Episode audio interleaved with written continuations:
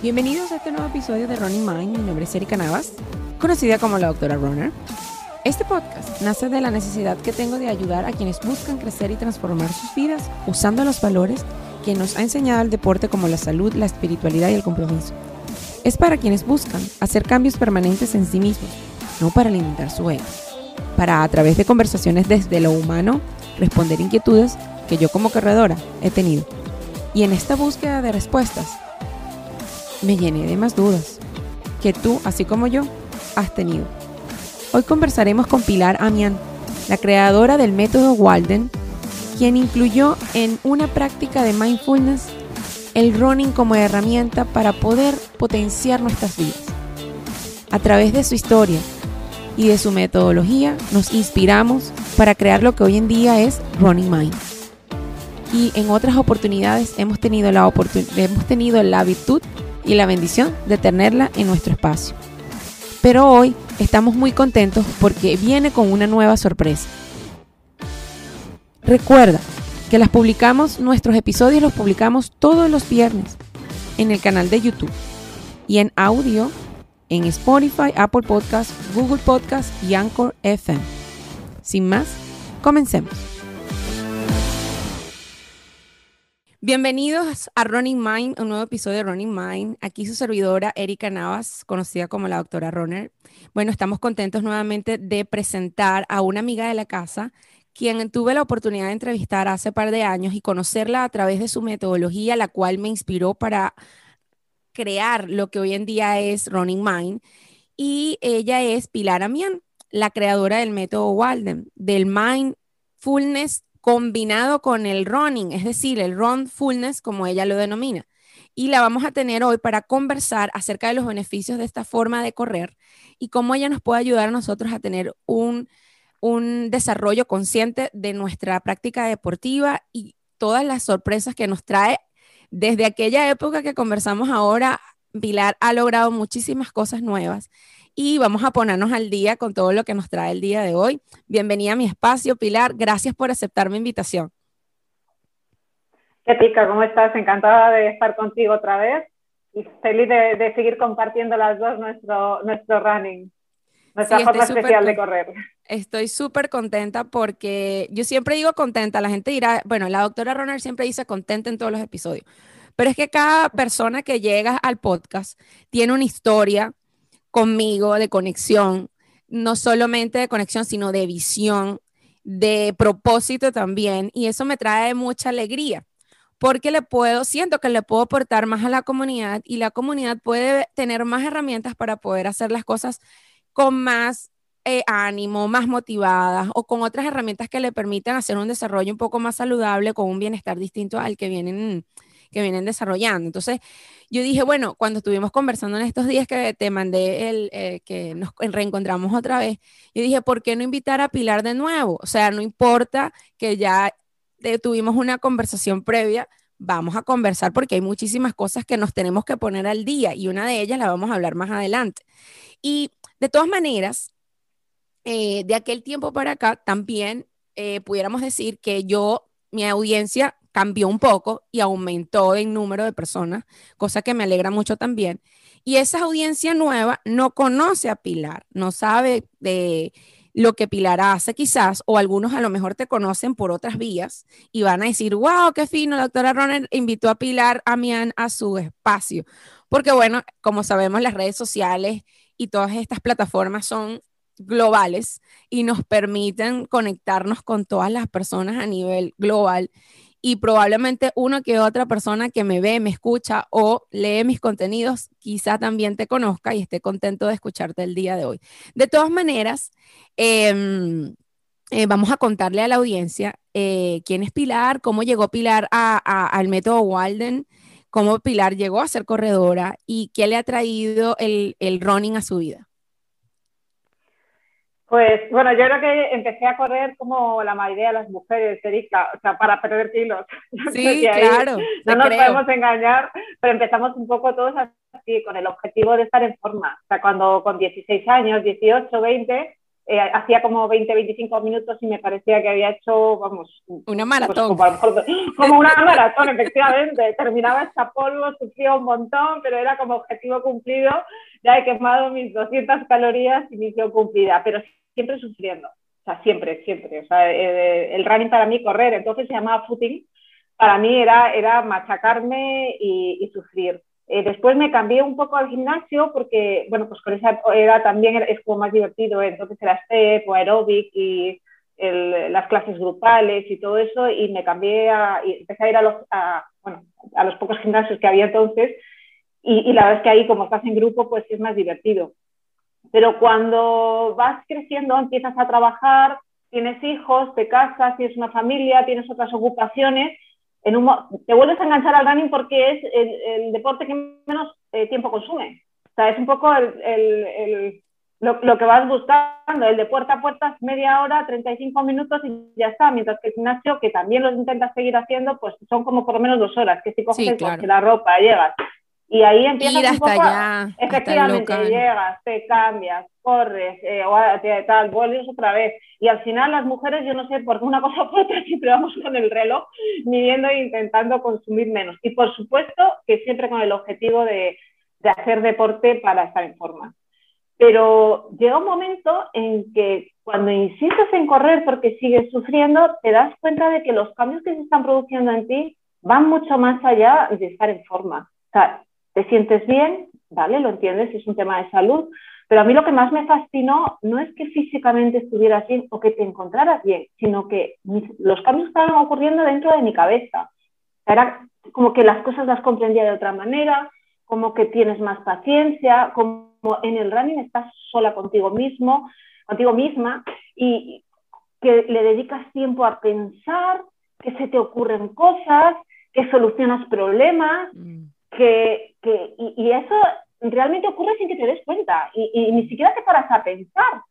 Pero cuando a la vez además te encanta investigar, te encanta leer, te encanta ver lo que se está haciendo fuera, te encanta ver lo que hacen los otros deportistas, los atletas, eh, pues vas leyendo y vas viendo, anda, si resulta que existe la meditación o que resulta que existe el mindfulness y esto que está diciendo este señor, lo mismo que me está pasando a mí cuando estoy corriendo o esto que están hablando aquí del entrenamiento virtual, es que me está ocurriendo a mí con esto. Entonces empiezas a hilar y a coger todo aquello que está ocurriendo o que se está, gracias a Dios, en el siglo XXI ya probando y demostrando, te das cuenta que te ocurre a ti si te paras a pensar. Y, cambió. O sea, dejé de sufrir porque ya eh, ir a correr ya no era solo hacer deporte para quemar calorías, sino que era también un campo de investigación y un campo de descubrir de autoconocimiento.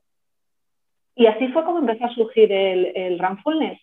El, primero como un, como un campo de, entrenamiento, de investigación, de cultivo, de ver, y luego ya todo aquello que yo fui descubriendo que pasaba, es como uní varias corrientes y las metí en el running y las escribí.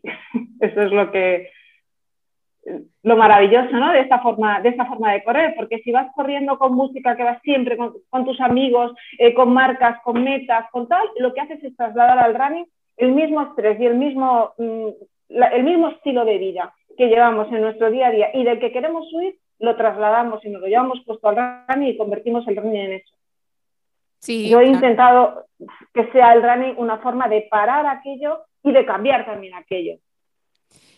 Qué importante, porque fíjate, en, en, en, lo que tú predicas siempre haces unas preguntas poderosas, interesantes, ¿no? Que las vamos a traer en este momento. Por lo menos tú dices siempre, ¿y si correr no tuviera que ser aburrido? ¿Y si no fueras necesario sufrir? ¿Y si el mindfulness mejora tu rendimiento? ¿Y si la energía pudiera multiplicarse con la imaginación? Y si el Runfulness fuera la explicación. Esas son preguntas poderosas que tú haces frecuentemente o nos haces frecuentemente para reflexionar acerca de cómo nosotros estamos desarrollando nuestras habilidades dentro del mundo del running. Y me parece súper interesante traer esas preguntas porque ¿qué te llevó a esas reflexiones, Pilar? ¿Qué te llevó a entender que tú podías promover estas reflexiones en los corredores, porque muchos me imagino de las personas que te abordan es porque se cansaron de sufrir el running y que muchos ya corrían, pero que ya se cansaron de sufrir, que querían seguirlo haciendo, pero querían buscar otra manera de hacerlo. Y personas que estaban iniciando con el temor de no, de no sufrir el running, sino de buscar una alternativa a algo que ellos consideraban que pudiera darle beneficios, pero que no tenían que sufrirla como lo ven con, porque a veces tú lo ves, ¿no? Tú, mucha gente quiere empezar a correr, pero entonces va y ve cosas en internet o va a un grupo de running y cuando ve lo que está ocurriendo allí, se retrae y dice, quizás esto no es para mí, porque dentro de todo lo que, lo que yo creo y lo que yo pienso, yo no estoy buscando esto, yo estoy buscando es otra cosa. Y tú ofreces esa alternativa. ¿Qué, em, le pudiéramos comentar a estas personas, bueno, a las personas que nos ven, obviamente, que estas reflexiones, de estas reflexiones? Eh, bueno, yo siempre digo la frase de que correr es parte del camino. O sea, correr no es un fin, un instrumento para llegar a un fin. O sea, hay un poco que respetarnos, pero lo mismo pasa con nuestra vida. O sea, utilizamos la vida para, ¿para qué? O sea, para, ir consiguiendo cosas, cosas, cosas, pero no, no, estamos disfrutando del hecho de vivir en sí. Pues el running es así. Si lo utilizas para conseguir un objetivo, no te enteras de lo que estás haciendo y no lo disfrutas. O sea, primero tómatelo como parte del camino. Cuestiónate, igual que te cuestionas tu vida, cuestiónate tu running y cuestiónate por qué lo haces.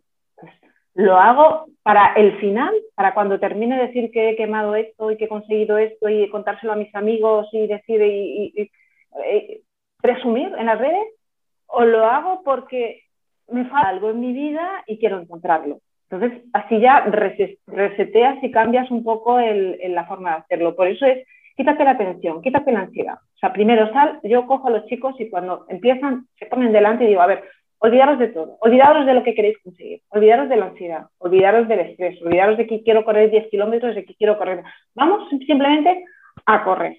O sea, párate y vamos a correr y a disfrutar. Entonces, en vez de correr de fuera, desde fuera, me cojo todo lo que hay de mi piel para afuera y lo uso para correr, pensando en el árbol, en los kilómetros, los metros y tirarme mi piel para adentro, me voy a meter dentro de mí, voy a mirar lo que hay dentro y voy a correr por dentro es, como, es como si cerraras los ojos.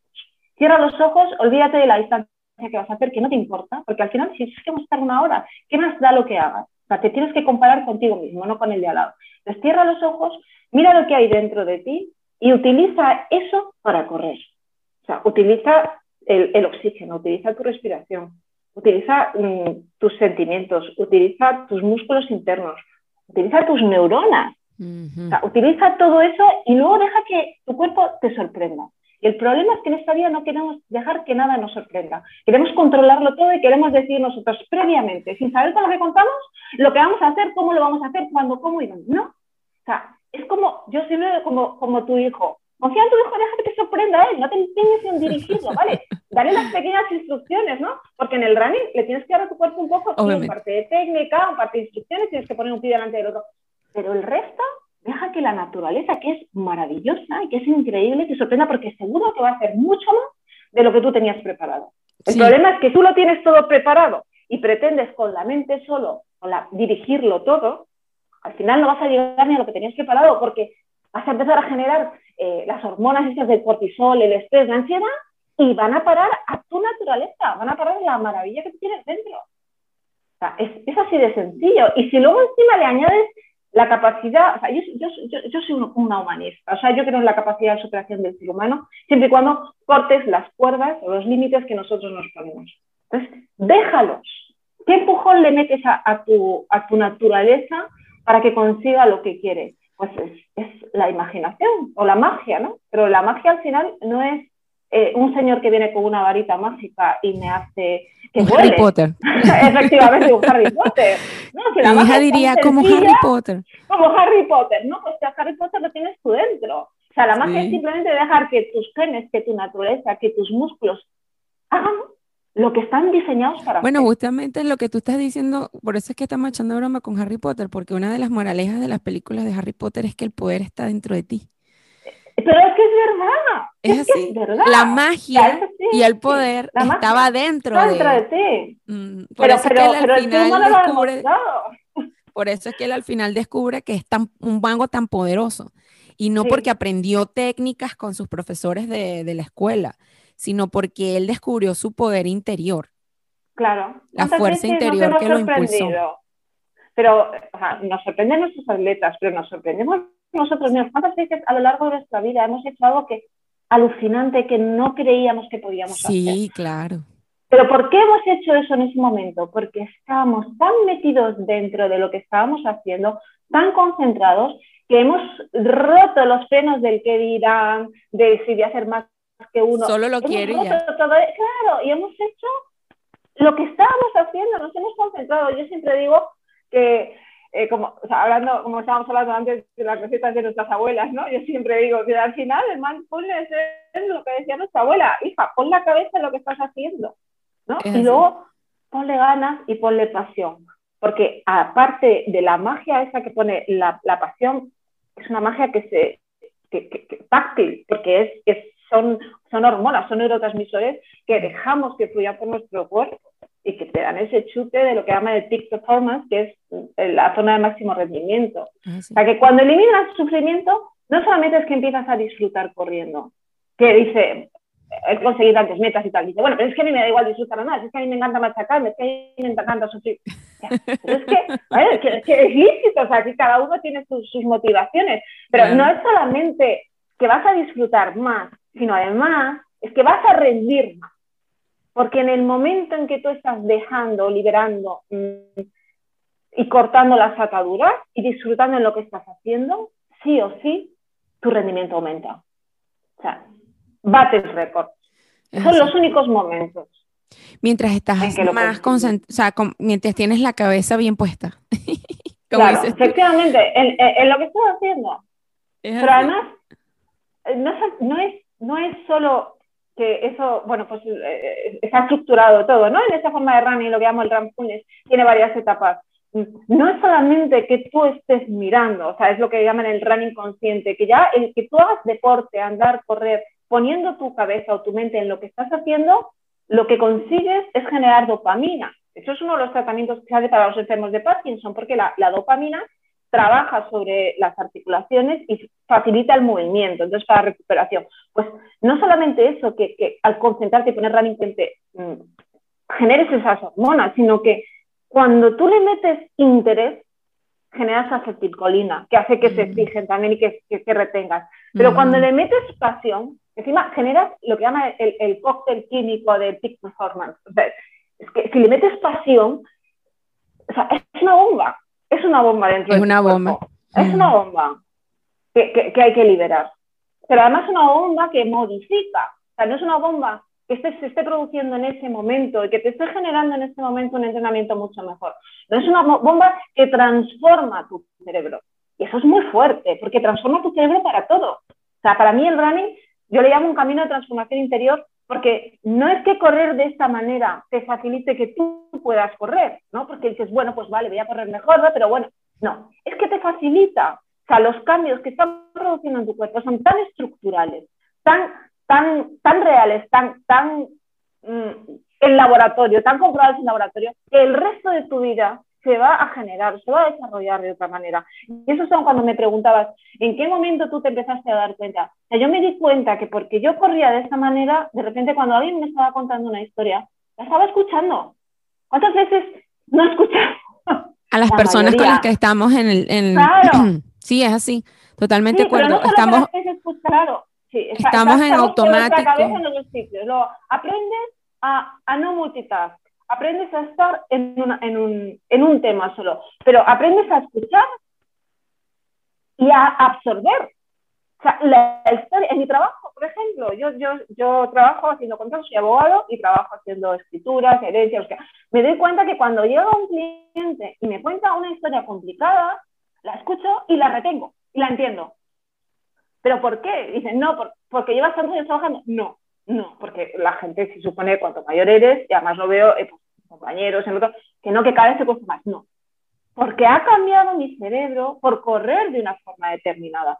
Y correr de todas formas sirve para esto, me pregunta mucha gente. Pues no. O sea, ¿qué quiere decir? ¿Que tengo que correr siempre de forma consciente? Tampoco. Porque estar siempre de juerga, ¿no? Tampoco es divertido. O sea, en la variedad está el gusto. Y, y, o estás siempre estudiando o estás siempre investigando, tampoco es divertido. Sea, yo unas veces salgo con mis amigos, otras salgo con música. Bueno, con música me gusta menos, me gusta con música clásica. Pero no siempre estoy haciendo ramfullness. Hay otras veces eso que, eso que vamos hablando, vamos, pero sí que lo hago. Y los días que estoy haciendo ramfullness es cuando verdaderamente está cambiando mi cerebro en ese sentido. En el sentido de eh, creándose como nuevas conexiones. Incluso mm, también depende de la intención que tú pongas en cada salida, porque no cada salida de ramfullness la, necesariamente la dediques a la misma. Eso es lo divertido. Luego ya centrarla y elegir el objetivo. Otra pregunta que me hacen es, entonces es lo mismo mindfulness activo, por ejemplo, que Ramfulness. Digo, no lo es. Mm. Porque lo, vas a entender, Erika, perfectamente, porque tú en estos temas, bueno, casi que sabes hasta más que yo. O sea, el mindfulness, porque bueno, como médico y además... He aprendido, he aprendido, he aprendido, he aprendido. bueno, si sabes en el mindfulness, el mindfulness, el papel que adopta el, el, el practicante o el meditador es un papel pasivo. Mm. O sea, él está viendo, deja pasar, o sea, estás entrenando la concentración a través de la respiración. Estás respirando, que es estupendo porque en el running el respirar es sí o sí, si no te ahogas, entonces claro. o no, o no avanza.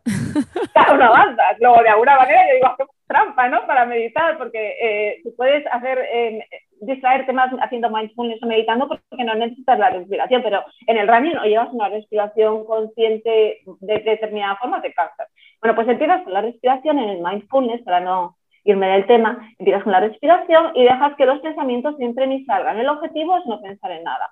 Bueno, en el mindfulness no es así. En el mindfulness es, empiezas con la respiración, observar los pensamientos, lo que intentas es calmar el mar, calmar el agua para que la mente esté cristalina, pero ahí pegas el salto y entras en la escena. Ya no eres un espectador, ya eres tú parte de la película. Y entonces entras dentro, una vez que has conseguido calmar y que el agua esté cristalina, tú te metes dentro y eres parte del proceso. Y tú decides dónde van a ir tus pensamientos. Coges tu caja de Pandora y vas sacando en cada momento lo que tú quieres entrenar en ese día. O sea, hay, hay algún día que yo quiero cerrar la respiración porque no he cogido bien la cadencia. Luego empiezo a hacer mi, concentración, mi práctica de meditación y luego entreno la, la respiración. Otro día lo que elijo es que me está saliendo mal la postura del core. Entonces yo después de haber conseguido el entrar en el estado ese de calma, elijo el core y lo trabajo el core, pero poniendo mi mente en una cosa, no puedo estar pensando en varias. Otra, en otras ocasiones, a lo mejor lo que quiero practicar es la concentración en mis sentimientos, en mis músculos internos, en sacarlos dentro y extraer la energía de ahí. Entonces, pongo la mente. Pero yo soy, yo, soy, yo soy el diseñador de la película, soy el guionista. Y ya la parte que a mí más me fascina, pero tienes que tener muy controlado todo el proceso, es lo que insisto que es el tema de la imaginación. Entonces, ya eso cuando quieres hacer, eh, levitar, no, levitar, ya dices, bueno, ahora yo ya tengo todo concentrado, estoy dentro, ya he conseguido cerrar los ojos, extraer la fuerza dentro y la energía, y ahora yo voy a salir y voy a ser un águila, o voy a volar, no estoy corriendo sobre la Tierra. La visualización, es visualizar. efectivamente, utilizar las visualizaciones para empoderar más tu running y mm, aligerarlo, descargarlo de peso y, eso ya, eso ya sí que es, eso es una maravilla, eso es magia, pero eso ya se está haciendo en muchos deportes, ahí ya no sé yo. Esto es lo que tú llamarías tus, las fases de tu método, ¿no? Básicamente, pero fíjate, este método tuyo, Walden, que bueno, viene del... Sí, el Fullness del sí. viene de inspirado en algo, correcto. Partiendo de allí, porque bueno, yo conozco, yo quisiera que le contaras a la gente de dónde te inspiraste para colocarle este nombre y cómo integraste básicamente estas fases, o sea, cómo se llaman estas fases que tú estás hablando en este momento, porque claro, yo sé porque yo conozco tu método, lo he aplicado y conozco cómo funciona. Sin embargo, las personas que nos están viendo y escuchando están entendiendo la idea, sin embargo, con una estructura un poquito más clara, ¿no? Pudiéramos decir de dónde, de dónde viene esto del método Walden y cuáles son estas fases de las que tú estás mencionando. Sí, Ah, bueno, vamos a ver, el método Walden en cuanto al nombre en sí no tiene mucho que ver con el running, porque yo sé, yo eh, sé. Pero es bonito contar las historias para que la gente entre en contexto y la gente entienda de dónde vienen las cosas. Y dicen, ah, ya. Entonces, ¿sabes? Es más chévere porque puedes comprender y, y, entenderte de dónde tú sacaste todas estas formas de, de ver la, la, de esta visión de las cosas que tienes. A ver, el método, yo viví cinco años en Estados Unidos también y por eso conocí a un filósofo americano que en realidad en Europa pues no lo conoce mucha gente, ¿no? Que es Turo y me encantó, me encantó, me encantó. La verdad es que la filosofía la odiaba en el instituto, nunca me gustó, pero no sé por qué misteriosamente, de repente cuando me metí en el mundo del running, de la interiorización, dice, bueno, voy a ver si yo soy loca con tanto pensamiento o hay gente que piensa también cosas Entonces me, enganché un poco a la filosofía americana y me encanta, porque los filósofos americanos son mucho más sencillos que, que en Europa, que empiezan a hablar y no los entiende nadie. La verdad es que eh, la literatura americana en cuanto a filosofía es muy sencilla. Entonces conocí a Turo que, y, el libro suyo Walden, La vida de los bosques. Vale, Walden no era un runner, claro, no era, no era, no era runner.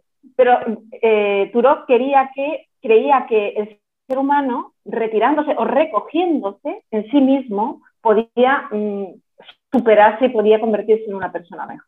Y él decía que para conseguir ser una mejor, para mejorar, eh, necesitas una disciplina que él insistía, tiene muy poca gente, que solo lo tienen los deportistas. Y dije, guau, este es el mío. Entonces, este es el método Wallen. ajá, el método Wallen, en realidad, eh, exactamente. Luego ya tenemos dos tópicos que tienen los runners. Primero, eh, la disciplina, es verdad que somos muy, muy metódicos, ¿no? Porque si no, no. Y sobre todo con la vida que tenemos. No, y si no eres, como me pasó a mí, y si no eres, te conviertes en metódico y disciplinado porque sí, porque si no lo haces, no logras nada. si tienes un objetivo o una meta o algo, o lo haces metódicamente o lo haces. Sí, efectivamente. y además aprendes no solamente el método, sino también el cómo hacerlo. O sea, no, no, es solo que tengas que ser constante, sino que aprendes a tener paciencia y saber que lo que aman los japoneses el método Kaizen, que tiene que ser poco a poco. Aprendes a tener, a, descubres que cosas se hacen poco a poco. Luego, eso es la primera cosa que me encantó de, de, de, de, la Vía de los Bosques. Y segundo, luego lo del recogimiento interior, lo de que uno no necesitaba estar apuntándose a, a 20.000 cursos, talleres y para médicos, psicólogos, eh, para, para, mejorar, sino que también estudiándose y parando, o sea, parando, es, es curioso porque correr, pues mejoras si paras antes de correr, ¿no? Y mientras corres, corres parado. ahí puedes mejorar. Y por eso le puse el método Walde.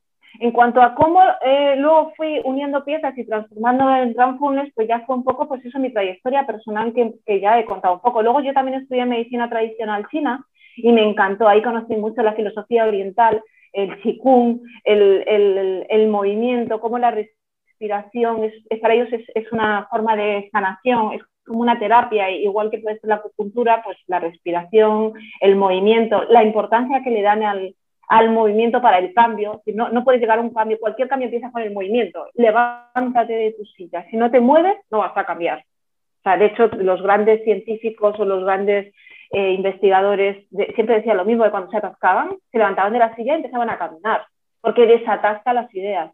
Y así fue como, de alguna forma, eh, estructuré lo que poco a poco acabó siendo el método Walden o Walden Ramfunden. ¿Cómo lo he convertido yo? Pues lo he dividido en cinco fases que son como cinco escalones. Lo tomo una escalera. Son cinco etapas. No puedes llegar a la última si no has pasado por la primera y lo vas a entender perfectamente, Erika. La primera fase del método Walden es la respiración. Y bueno, como sabes, como buen runner, si no respiras te ahogas. Y es la primera, mm, el, primer eh, eh, escollo que encuentra la gente que se quiere acercar al running y lo deja. Es que me ahogo. Es, que la me primera, ahogo. Es la primera cosa que te dicen. No, y claro, que, es que me respiran, respiran a lo, o sea, la primera salida a correr es con una respiración errática, con velocidades erráticas, o sea, entonces, claro, obviamente la demanda de oxígeno es mayor y como no la saben administrar, viene esa sensación de ahogo, obviamente. Claro. y van como, pues, como, un, eh, como un coche, como un coche averiado, ¿no? Pero vamos, tanto en el running como subiendo escaleras, como andando, como en la bici. O sea, lo bueno, en el momento en que aprendes a medir la respiración, solucionas todo. Entonces, la primera fase, eso lo que les enseño un poco es a respirar de otra manera.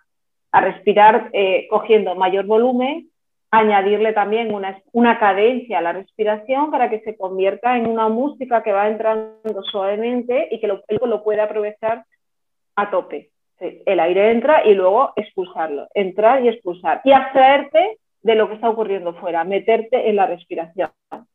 Es, prácticamente es aprender a respirar. La segunda etapa, que también tiene su lógica, digamos, segundo escalón, es lo que llamo el mindfulness, es mindfulness activo. Entonces, es aprender a coger una pantalla, eliminar lo que está ocurriendo de fuera, eliminar los pensamientos, eliminar eh, los juicios sobre el futuro, los pensamientos de catastróficos o el pasado, lo que sea, y meterte en hija por la cabeza en lo que estás haciendo.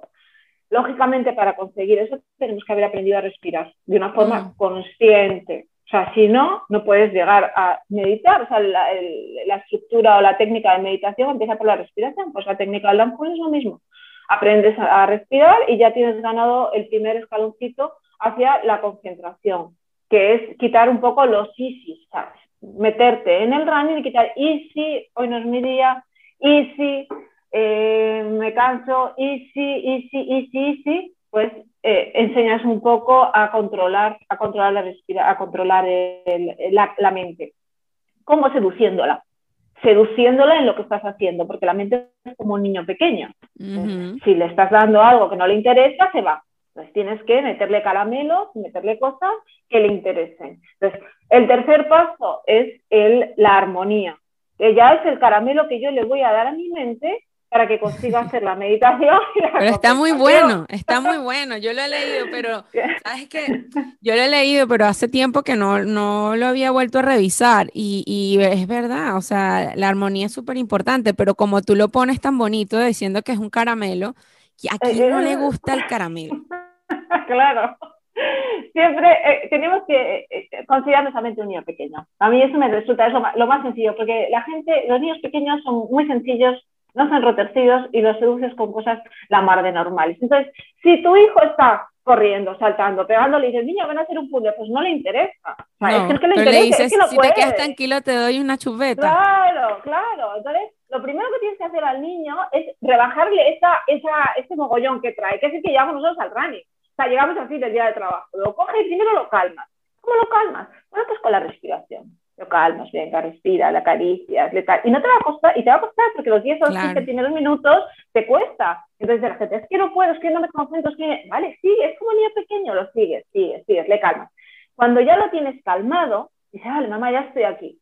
Entonces le pones el puzzle, pero o sea, tienes que vestir de una forma que le interese, porque si no vaya rollo. Si le pones algo muy difícil, lo tira. Y si le pones algo así que demasiado sencillo, no, tienes que ir complicándolo poco a poco. Entonces empiezas, yo ya lo, cuento ahí un poco, enseñándole a contar. Enseñas a contar el 1, 2, 3, el 1, 2, 3, cuando ya lo tiene controlado, entonces se va, porque ya sé respirar con la cadencia, ya sé contarla, como en el ejército, está todo ahí puesto y no tenemos tiempo para, para ahora para ponernos ahí. Pero cuando ya lo has conseguido, ahora le voy a meter algo que le interese más todavía. Pues empiezas a meterle músculos, a que se imagine el aire por dentro, a cómo mm, sacas la energía del core. Y además aprovechas ya de paso, pues para sincronizar todo. Porque en el momento en que tú has metido la mente en lo que estás haciendo, le estás metiendo el caramelo, estás haciéndolo todo al mismo ritmo, estás sincronizando tus pasos con la respiración, porque eso es otra cosa, engancharlo, le está interesando. Doy un paso, inhalo, un, dos, tres y doy tres pasos, un, dos, tres y doy tres pasos. O sea, empiezas a quedar una música y una armonía y una melodía que todo tu biorritmo se sincroniza. El corazón empieza a latir también así con el un, dos, tres, las pulsaciones, todo. Y, lo vas trabajando. Entonces ya has conseguido cerrar los ojos a lo que, lo que hay fuera de tu cuerpo y estás metido a cómo se desarrolla el movimiento. Hasta que él solo hace clac y lo oyes, además, está encajado como si estuviera saliendo muñeco y haces clac y ya está todo ahí. Y ese es, cuando has conseguido la armonía del movimiento y ya empiezas a fluir. El cuarto paso es la técnica de carrera, porque estás metido dentro, está todo bien, pero si el muñeco lo colocamos de una forma óptima para que haya menos roce, para que no torpes, mm. que no arrastres el suelo. Bueno, pues al final el, entrenamiento tradicional pues también tiene su razón de ser. O sea, dale una buena técnica de carrera a tu cuerpo. Pero, aparte es el lenguaje corporal. O sea, el lenguaje corporal lo está viendo tú, lo están viendo tus ojos. Entonces, por más que tú estés metido dentro, como está, evidentemente no corremos con los ojos cerrados, si tú estás viendo que tu cuerpo está agachado, le estás dando un mensaje a tu cerebro de que estás cansado, de que no es tu día y de que no vas a avanzar. O sea, aparte de ser y aparte de no ser eficiente porque estás bloqueando el psoas, porque estás eh, agachando los hombros, porque no estás abriendo el pecho. Claro, y no estás respirando. O sea, que tiene como dos, dos vertientes. Una parte mecánica que no es eficiente, pero aparte tus neuronas están viendo a una persona que está sufriendo. Entonces empiezan a sufrir empiezan a suceder, tu cuerpo empieza a segregar la hormona que no es. Mientras que si haces la postura de poder, ¿no? El lenguaje corporal expansivo de yo estoy aquí, el tal, pues estás comunicando también a tu cerebro otro mensaje. O sea, los ojos, los ojos son muy importantes. Lo que tú le metes a tu cuerpo, igual que las palabras son importantes, los ojos también están viendo cosas. Entonces, tienes que tener una técnica de carrera que tenga un lenguaje corporal eficiente, pero también estoy disfrutando, estoy disfrutando. Y si no lo estás haciendo, engáñale, porque te lo, te lo va a creer. O sea, si tú tienes un día que estás súper triste, o sea, todo es un desastre, pero te colocas delante del espejo y te fuerzas una sonrisa, aunque sea hipócrita, de repente te empiezas a encontrar lo mejor. Porque sí, sientes un alivio. Es verdad, el poder de la sonrisa. Se, se habla de que, porque, claro, la, tiene mucho sentido porque obviamente cuando hay, uno ejerce ciertos movimientos y tiene ciertas posturas, como tú dices, hay una descarga de algunas hormonas muy interesantes que producen, quizás no te quiten todo lo que estás sintiendo en ese momento, pero va a aliviar mucho, va a aliviar mucho lo que estás sintiendo. Y todo lo que tú estás hablando ahorita justamente me pasó esta mañana, que me, tenía mi, mi, mi, tarea de hoy, tenía mi, trabajo de, de, de running de la mañana, y, venía obviamente al principio con una posición de derrota, de que, ay, bueno, sabes, de que quiero y no quiero, de que bueno y no bueno, de que estoy como que, bueno, tengo que cumplir con este compromiso y a la vez no. Y entonces al principio esa posición de, de cansancio y de derrota no me ayudaba a que el ritmo levantara. Y en un momento dado, como tú dices, uno va entrando como unas etapas donde yo dije, oye, ¿qué tal si en vez de estar en esta posición que estoy teniendo, que me va a causar problemas después de dolor de espalda y todo eso por tantos kilómetros que son, yo más bien voy a acomodarme bajo el ritmo, no importa que no logre el ritmo que estoy buscando, pero acomodo mi postura, respiro mejor, subo la mirada y me concentro en otras cosas y empiezo a visualizar, a visualizar otras cosas. Y efectivamente, me quedaban escasos 3, 4 kilómetros y dije, ¿por qué en vez de bajar el ritmo no lo pongo, no le doy más rápido? A la vez, más bien. Y lo que hice fue correr más rápido. Y estaba cansada, estaba agotada ya. Pero dije, voy a correr más rápido porque si corro más rápido, no voy a dejar que mi mente piense en que debo parar, en que ya estás cansada y que tienes que parar. No tengo tiempo. No me va a dar tiempo de pensar en eso. Y efectivamente, o sea, claro, como tenía que concentrarme en respirar mejor para no ahogarme. Claro. Y se te fue. Se me fue. Se me olvidó. Se me olvidó totalmente. Y la logré buenísimo. La logré súper rápido. El ritmo que no logré en 12 kilómetros, lo logré en los últimos tres. Lo lograste en los últimos. Pero, tiene sentido totalmente lo que tú dices, porque eso es un ejemplo de que sí tiene, sí funciona lo que tú dices. Y eso que yo no lo apliqué conscientemente porque no recordaba toda tu técnica como es. Claro. Sin embargo, sí funciona. Fíjate que la postura es importante, la expresión corporal es importante, la visualización es importante, la armonía es importante porque logré darle un dulce a ese niño que estaba ahí rebelde, que no quería seguir corriendo.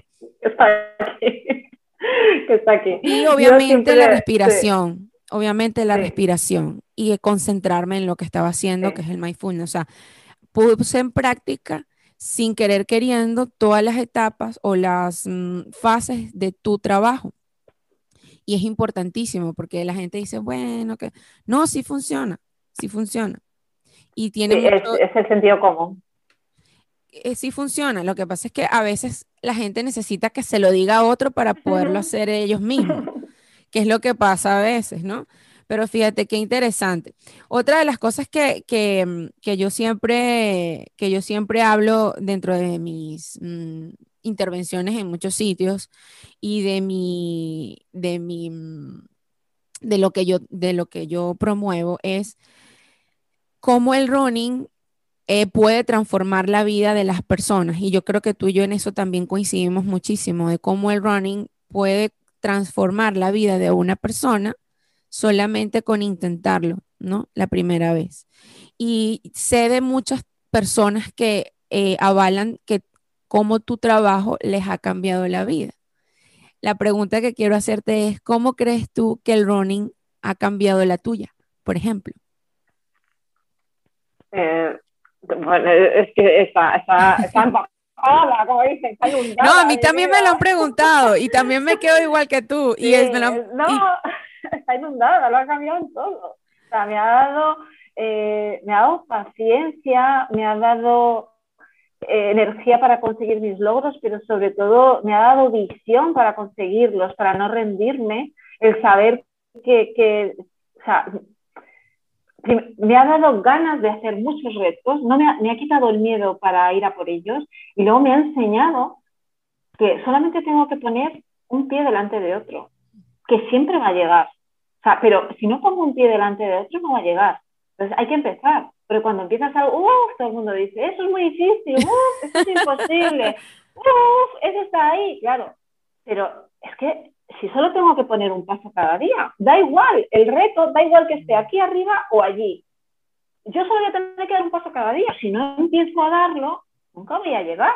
Pero mm. el nivel de esfuerzo solo es un paso. O sea, no importa lo difícil que sea. El nivel de esfuerzo diario va a ser un paso. Unos retos me van a requerir un mes otros una semana y otros cinco años, pero cada día solo voy a tener que dar un paso. Y eso me lo ha enseñado el running, a no rendirme, a no rendirme. Y luego a saber que aunque estés cansado, que pasa en el running, hay momentos en que estás cansado y que crees que no vas a poder, se puede recuperar corriendo. Luego se puede recuperar persiguiendo un reto. Todo tiene sus picos, sus momentos, sus altos y sus bajos, pero van a pasar, simplemente tienes que parar. Cuando me has contado tu, tu experiencia de hoy, de que llega un momento, bueno, es que a veces merece la pena parar cinco minutos para ganar 20. Porque si no paras esos cinco minutos, el resto vas a ir en picado. Mientras que por esos cinco minutos que no queremos perder en la vida, vamos a salir disparados el los 20 restantes.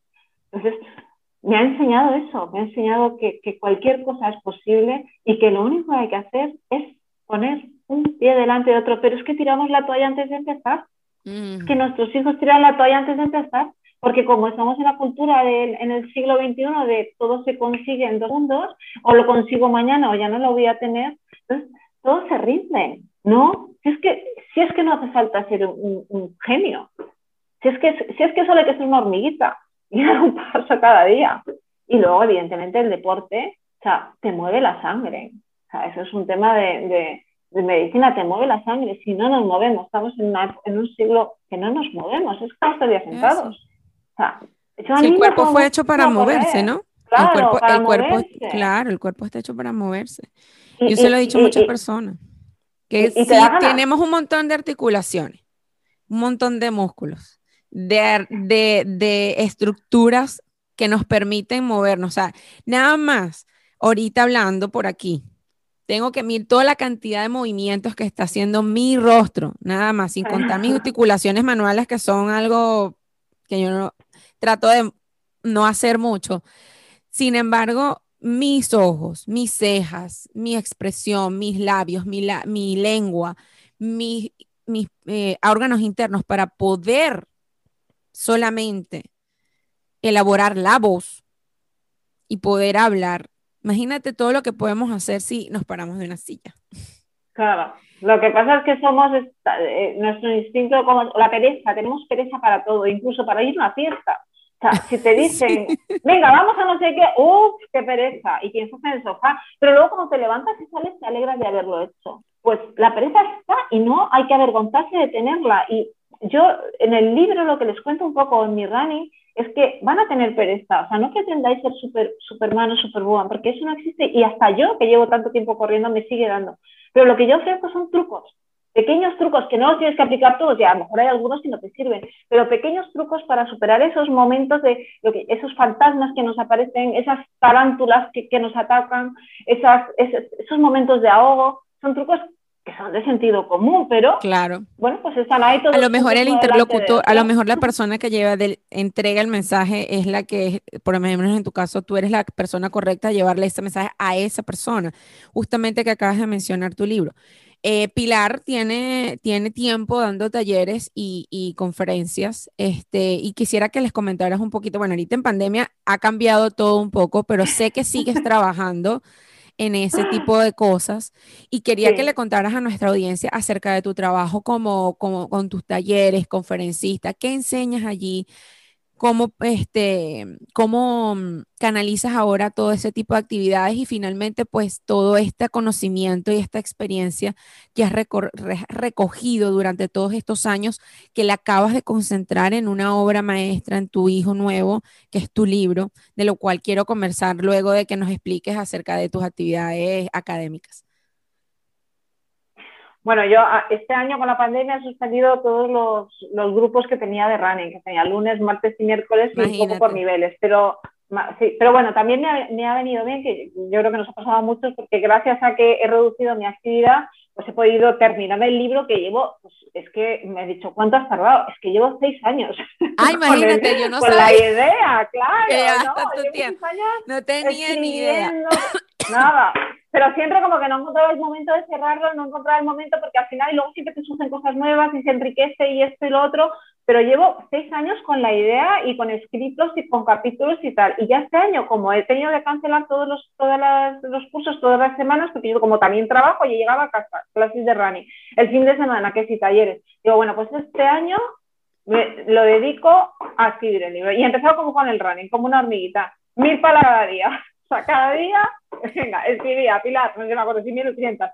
Me pregunta, ¿a qué hora lo escribes? Digo, bueno, pues me levanto a las 6 de la mañana, de 6 a 7 y media que me voy a trabajar, y luego a mediodía, media hora, y así, o sea, una hormiguita. Así no vas a terminar nunca, pues igual que corriendo. Pero en algún momento lo ibas a terminar.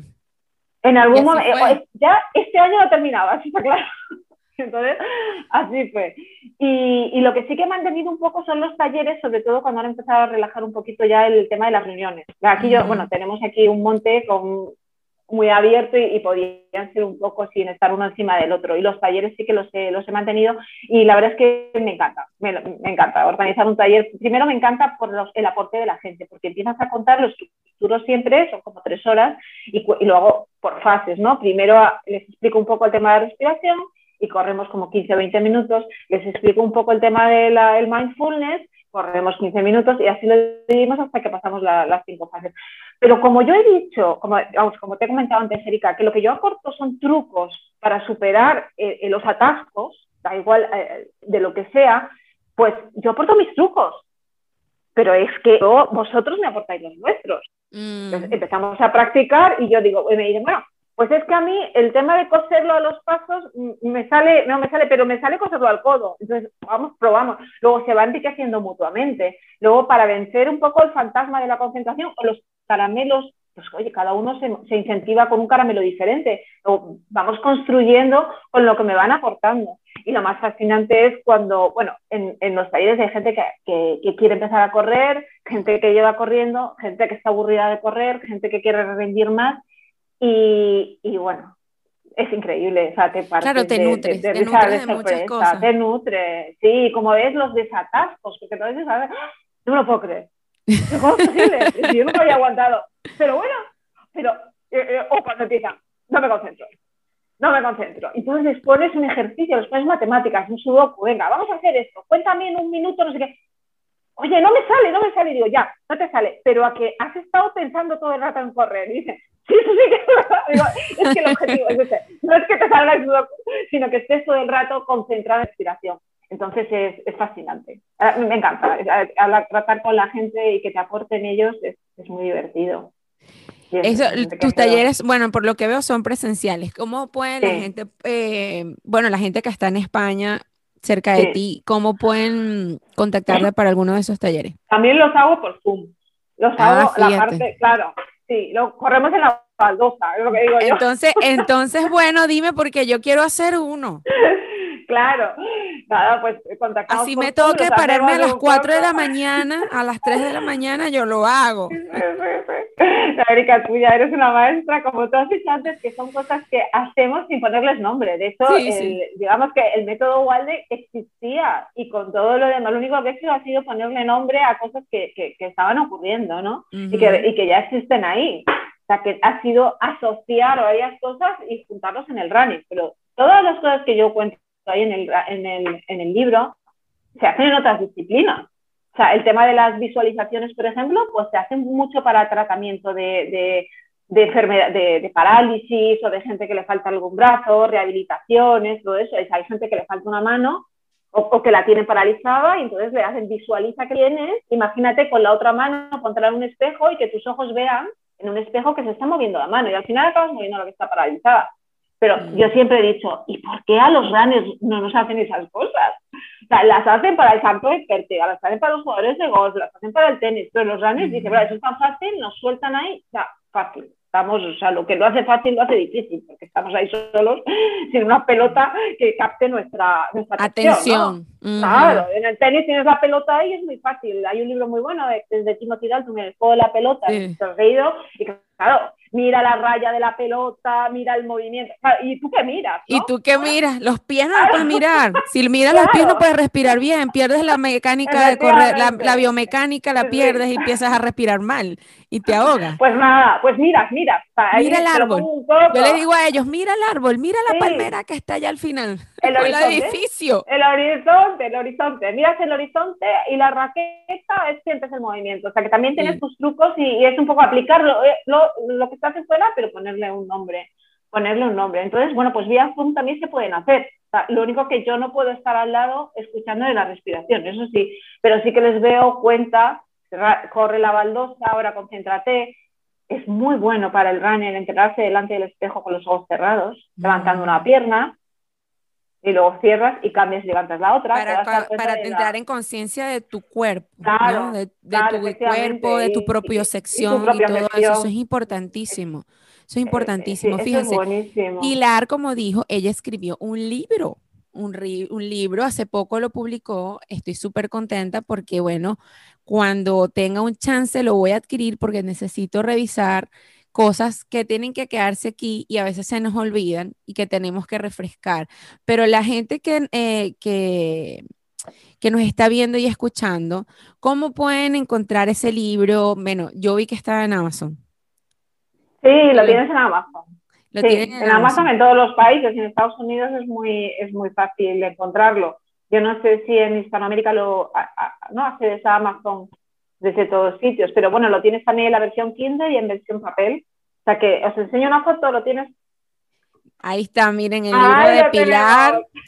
Qué bello, qué bello, Pilar. Felicitaciones, de verdad, estoy muy contenta por me ti. Encantó, sí, porque lo, diseñó, el diseño de la portada, sin, casi sin decir nada, me captaron porque si ves que es como el mar, y yo estoy aquí corriendo por encima de la playa y realmente, y ves el corazón, que es como corre con el corazón, o sea que, que que bueno, lo tenéis en Amazon y si podéis, si queréis tanto en Kindle descargarlo los que podáis o, pedirlo, pero, pero bueno, yo creo que cuando menos es una forma, es una forma diferente y curiosa de correr. Y luego son, son trucos, son pequeños trucos mentales, sobre todo trucos mentales. No busquéis ahí entrenamientos de hacer series, hacer parley, porque para eso ya tenéis vuestros clubs. No, y hay muchísima bibliografía de eso también. ya hay bastante gente que bastante gente que se ha dedicado a escribir sobre eso. A y, no, y funciona. O sea, el entrenamiento de try hard, como dicen, funciona. Ahí yo lo que os enseño sobre todo es cómo enfrentaros con la mente a todos esos retos que os ponéis durante el running para que sea al final cuando menos algo divertido.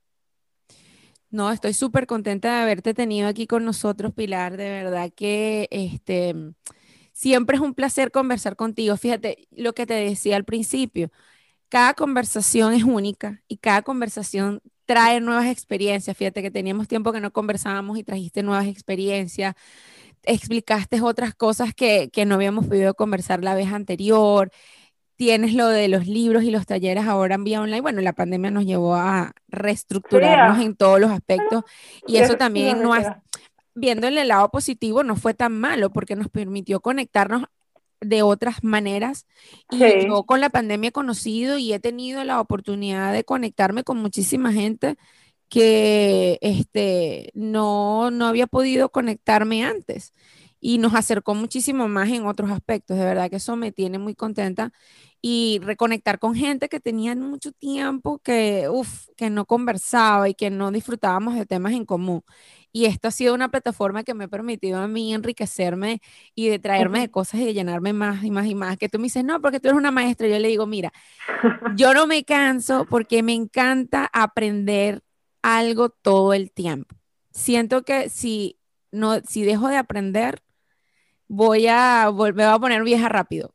Sí, sí, sí, sí. Yo siento que aprender algo siempre me va a ayudar a mí a tener una curiosidad nueva, una, forma, una pregunta nueva, una duda nueva, y eso me va a llevar. Cada vez que tú aprendes algo, como que el espectro del conocimiento se te amplía y tú sientes que a la final no sabes mucho de todo y sabes poco de nada, como dicen por ahí. Pero, pero es chévere porque sientes que, que bueno, que hay un mundo detrás que, que puedes, que no, no, tus ojos a veces no pueden ver, no puedes sentir y es como algo más allá. Eso lo del aprendizaje es algo que me ha, me ha llenado mucho toda la vida. Y ahora de adulta más, porque uno cuando joven uno dice, no, bueno, me aflojera la escuela y todo eso, pero cuando vas creciendo te vas dando cuenta lo rico y lo importante que es todo ese conocimiento. Y aparte de aprender, pues dejarle ese conocimiento a otras personas y llevarle ese conocimiento a otras personas. Como tú dices, o sea, mi libro con mis trucos, con lo que yo he aprendido, con mis experiencias y con lo que yo sé. Porque tampoco es yo aprender como una esponja, absorber todo y quedarme con eso, sino transformarlo quizás en un idioma más o en un lenguaje más agradable para otros y que esas personas también quizás ese mismo mensaje lo puedan aprender de una forma más didáctica o más divertida o más sencilla. Eso también me gusta hacer. Pero bueno, el episodio ha tenido que llegar a su fin. Sin embargo, las personas que están viéndonos y escuchándonos, eh, nosotros tenemos un bonus extra dentro de la comunidad privada de la doctora Roner en el canal, un canal de Telegram. Entonces, aquellas personas que quieren acceder a él simplemente se tienen que suscribir al newsletter semanal que enviamos todos los lunes a través del correo electrónico y em, allí pueden disfrutar a través de ese newsletter, tiene muchísimas accesos y uno de los accesos que tienen es al canal privado de Telegram que tiene un montón de beneficios. Uno de los beneficios es hacer preguntas a nuestros invitados del podcast ya que tienen la primicia de saber quiénes son y despertar su curiosidad acerca de los temas que estos expertos nos pueden de estos, de conocimientos de estos expertos nos pueden aportar. Entonces, todos aquellos que estén interesados en pertenecer a esta comunidad, simplemente suscríbense al newsletter de la doctora Runner, al Runner News, y todas las semanas recibirán este boletín. No, no quiero um, terminar el episodio sin decirles este, cómo contactar a Pilar. Eh, sus redes sociales, su correo electrónico y su página web, por si están interesados, evidentemente, en no solo adquirir el libro, sino en también eh, tomar alguno de sus talleres o quizás a una asesoría con ella. Y, bueno, ¿quién más que Pilar que nos cuente cómo la podemos contactar? Muchas gracias, Erika. Mi, mi web es métodowalden.com, o sea, www.métodowalden.com. Y el, también me podéis contactar por correo, estoy mirando el libro a ver si está puesto el correo aquí, por correo electrónico, que es eh, pamian, de Pilar Amian, arroba metodowalden.com. Por ahí estoy siempre disponible y, además contesto todos los mails. Me encanta compartir con vosotros cualquier pregunta, cualquier duda, cualquier tema. Contesto al instante casi. Sí, lo sabe, lo sabe total, total lo sé, ah, lo sé, lo certifico. Por ahí estoy. Y luego, pues nada, si metéis en la web de todos modos el nombre y el nombre de Ramfunes podréis encontrar un montón de artículos que, bueno, pues que me, eh, entrevistas que me han hecho en la televisión, en la prensa, Y, además metiendo Ramfunes también encontráis el, el, link que os lleva a Amazon y con el libro. Buenísimo.